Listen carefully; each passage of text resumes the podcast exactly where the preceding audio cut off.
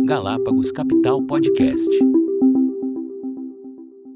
Olá pessoal, aqui é Sérgio Zanini, eu sou é, sócio e gestor responsável pela gestão dos fundos líquidos aqui da Galápagos.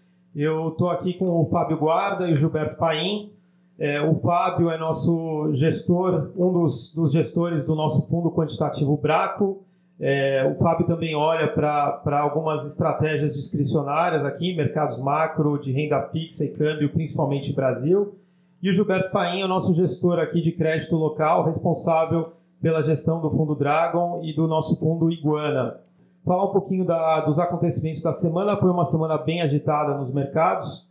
A gente começou a semana é, com uma versão a risco muito grande, né, muito contaminado pelo risco do, do calote, né, do default da empresa chinesa Evergrande.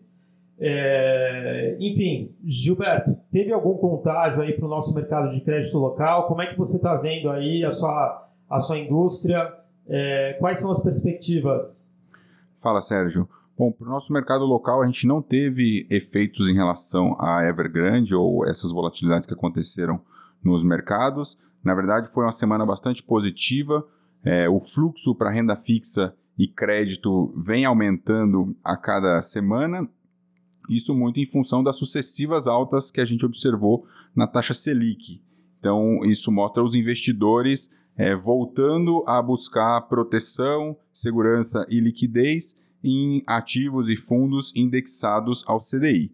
Em relação a isso, a gente vê duas implicações. Primeiro, a compressão do spread de crédito, e segundo, as empresas se adiantando para fazer captações no mercado primário. Então, aproveitando o excesso de liquidez que a gente tem hoje no mercado de crédito e renda fixa, as empresas vêm ao mercado buscar novas dívidas e também já antecipar o calendário de captações, porque o ano que vem é ano de eleição e sempre fica mais incerto e o recurso um pouco mais escasso. Mas aqui do lado de crédito, só para é, fechar, bastante positivo.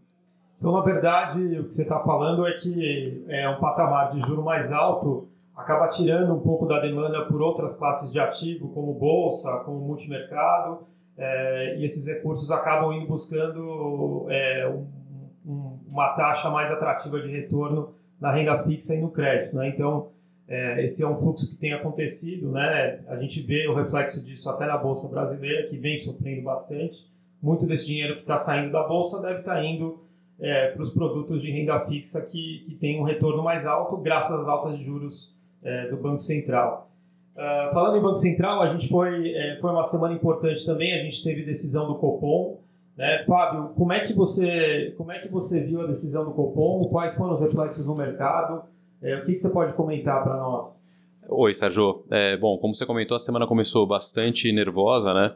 É, com o tema Evergrande batendo aqui nos mercados locais também, é, que fez a bolsa tradear né, perto de 108 mil, o câmbio tradear perto dos 540. Só que no começo da semana a gente ficou dominado pelo Copom. Né? A comunicação do Banco Central na semana passada já tinha indicado uma alta de 100 pontos. Né? Então, o DI passou meio que incólume nesse começo da, da semana por conta dessa, desse ajuste de preço da curva para a decisão de 100 pontos que continuou no começo da semana e culminou, de fato, com a decisão de 100 do Copom. É, é, algumas pessoas tiveram leituras né, divergentes, algumas que o comunicado foi mais hawkish, outros que foi mais dovish.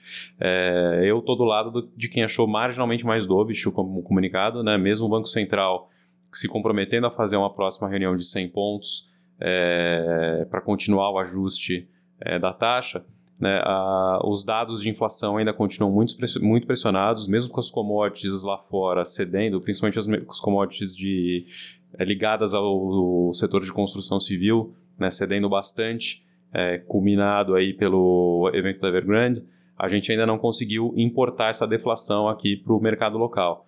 Né, o IPCA 15 que saiu hoje faz com que o IPCA a 12 meses acumulado já né, rompa os 10%, os dois dígitos, né, e isso voltou a premiar um pouco a curva no final do dia hoje. É, e além do Copom, essa semana a gente teve FONC, né, Sérgio? O que, que você acha? Qual foi o impacto nos mercados da decisão?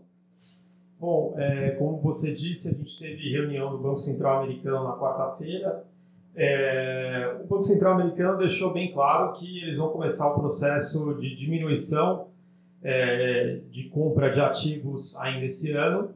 E além disso, eles também sinalizaram aí uma expectativa de altas de juros uh, a partir do ano que vem, né, com meia alta projetada pelos diretores do Fed e mostraram mais várias altas aí até 2024. Né, o mercado entendeu é, que a mensagem foi um pouco mais hawkish, né, um pouco mais dura em função da velocidade que o Banco Central espera diminuir as compras, né, ou seja, é, ficou explícito que eles querem zerar as compras de ativos até é, meados do ano que vem.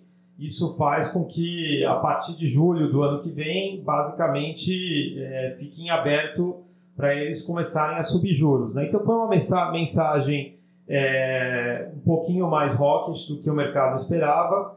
É, e o reflexo foi, foi principalmente observado na curva de juros americana, é, que abriu bastante e eu acho que acabou uh, contaminando ou contagiando um pouco do, do movimento na curva de juros, inclusive brasileira. Né? Então, a curva de juros, a parte mais longa de, de dos Estados Unidos, é, chegou a subir perto de 12 é, basis points da reunião do, do, do Fed é, até hoje, né? um movimento bem relevante.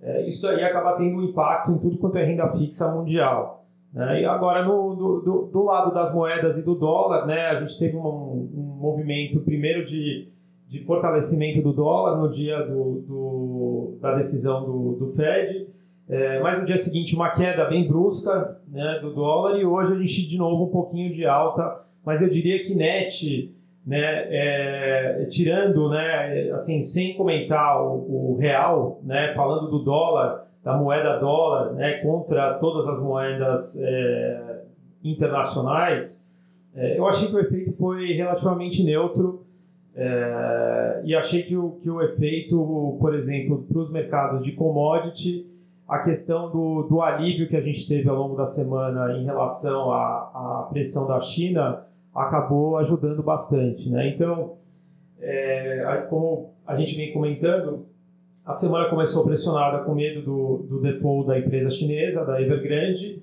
é, mas saíram vários é, artigos ao longo da semana falando que existe aí é, algum movimento de negociação com o governo chinês para tentar reestruturar a dívida ou, ou estancar essa sangria, né, ou eventualmente chegar em alguma solução para que não tenha aí um, um, um, dizer, um evento descontrolado de, de calote que possa impactar é, de maneira desorganizada a economia chinesa, que teria repercussões internacionais. Né? Então, é, a, a, bolsa americana, né, o S&P, ele está fechando a semana praticamente no nível mais alto é, desde segunda-feira, né, e bem próximo dos highs históricos.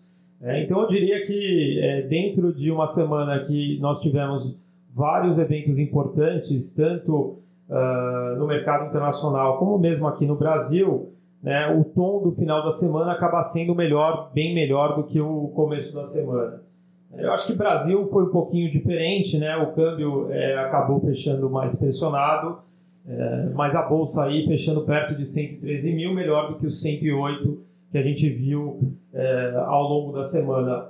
Bom, pessoal, acho que por essa semana foi isso. Foi uma semana bem agitada.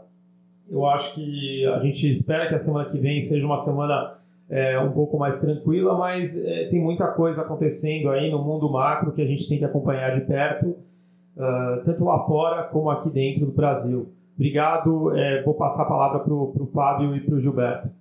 Bom, gente, obrigado. É, semana que vem tem mais e esperamos que seja uma semana mais calma. Agradecemos os ouvintes aí, muito obrigado. Galápagos Capital Podcast.